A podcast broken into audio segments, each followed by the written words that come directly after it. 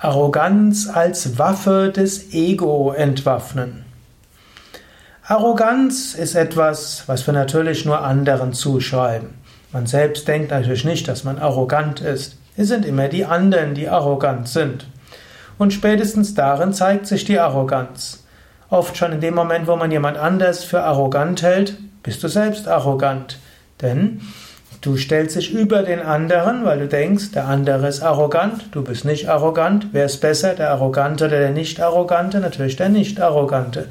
In dem Moment, wo du jemand anders als arrogant bezeichnest, bist du selbst arrogant. Und das ist das Problem mit allen Spielen des Ego. Das Ego kann sich mit allem identifizieren. Du kannst denken, ja, ich weiß mehr als andere. Ich habe mehr gelernt, ich habe einen besseren Bildungsabschluss, ich bin Doktor, Professor der, was auch, was ich, für Physik oder was auch immer. Du kannst sagen, ich bin großartig. Oder hm, ich bin gewählt worden zum Kreisvorsitzender einer Partei. Oder ich habe das und das auf die Beine gestellt. Ich habe das und das gemacht. Damit kann man sich identifizieren. Man kann sich identifizieren mit seinem guten Charakter, ich bin so liebevoll, ich bin so demütig. Hm, selbst mit Demut kann man sich identifizieren und arrogant werden, weil man denkt, man sei so besonders demütig. Du kannst dich sogar damit identifizieren, dass du besonders demütig tust. So vieles, womit du dich identifizieren kannst. Also das Ego ist eine klebrige Substanz, die sich mit allem verbindet, was irgendwo in deinem Geist ist. Was auch immer du irgendwo hast, du kannst darauf stolz sein und dem Moment, wo du darauf stolz bist, ist das Ego drin. So wie Ego drin ist, hast du Arroganz. Wie geht man jetzt damit um? Nicht so einfach. Wie kannst du Arroganz, Waffe des Ego, entwaffnen? Der erste Schritt wäre es zu erkennen. Wenn du erkennst, ah, da ist Identifikation, ah, da denke ich, ich bin besser als andere, ah, da ist ein bisschen Arroganz.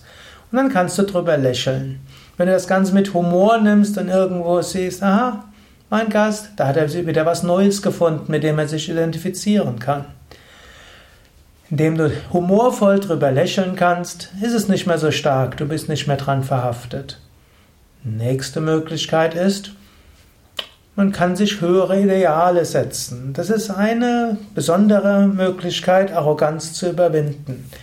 Und deshalb sind ja auch die indischen Schriften voll von ganz hohen Ansprüchen. Und nicht nur die indischen Schriften. Auch Jesus in den Evangelien war ja sehr stark gegen Selbstzufriedenheit und Selbstgerechtigkeit.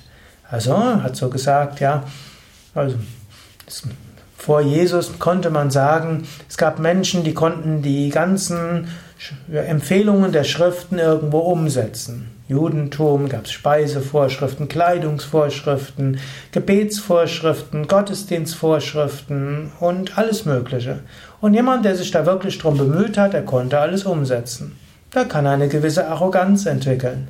Jesus hat das Ganze erheblich erhöht, auf einem Maße, dass es kein Mensch erfüllen kann. Liebe deine Feinde. Wenn dir mal auf die linke Wange schlägt, halt ihm die rechte hin. Wenn er jemand deinen Mantel wegnehmen will, gib ihm auch dein Hemd. Wenn jemand dich bittet, eine Meile mit ihm zu gehen, geh mit ihm zwei. Schon schwierig genug.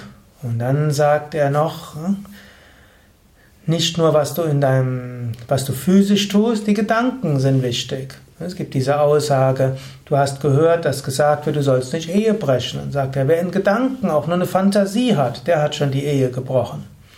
Da wird es auch nochmal schwierig. Und auch im Yoga heißt es, man soll Ahimsa üben, nicht verletzen in Gedanken, Worten und Tat. Also ist schon schwierig genug zu probieren, wenigstens andere nicht in Taten zu verletzen. Noch schwieriger ist es, auch nicht böse Worte zu sagen oder Worte, die anderen verletzen. Ist es noch nicht mal möglich, immer so zu sprechen, dass es niemanden verletzt? Das geht gar nicht. Du kannst etwas freundlich sagen, aber es mag ganz anders ankommen. Du magst probieren, jemandem auf mitfühlende, liebevolle Weise etwas zu sagen und der andere empfindet es ganz anders. Also es ist nicht in deiner Hand. Und noch dazu die Gedanken. Wer hat seine Gedanken wirklich vollständig unter Kontrolle? Diese hohen Ideale, und Krishna hat ganze Aufzählungen in der Bhagavad Gita, was man alles tun sollte und könnte, diesen wird man nicht gerecht werden können.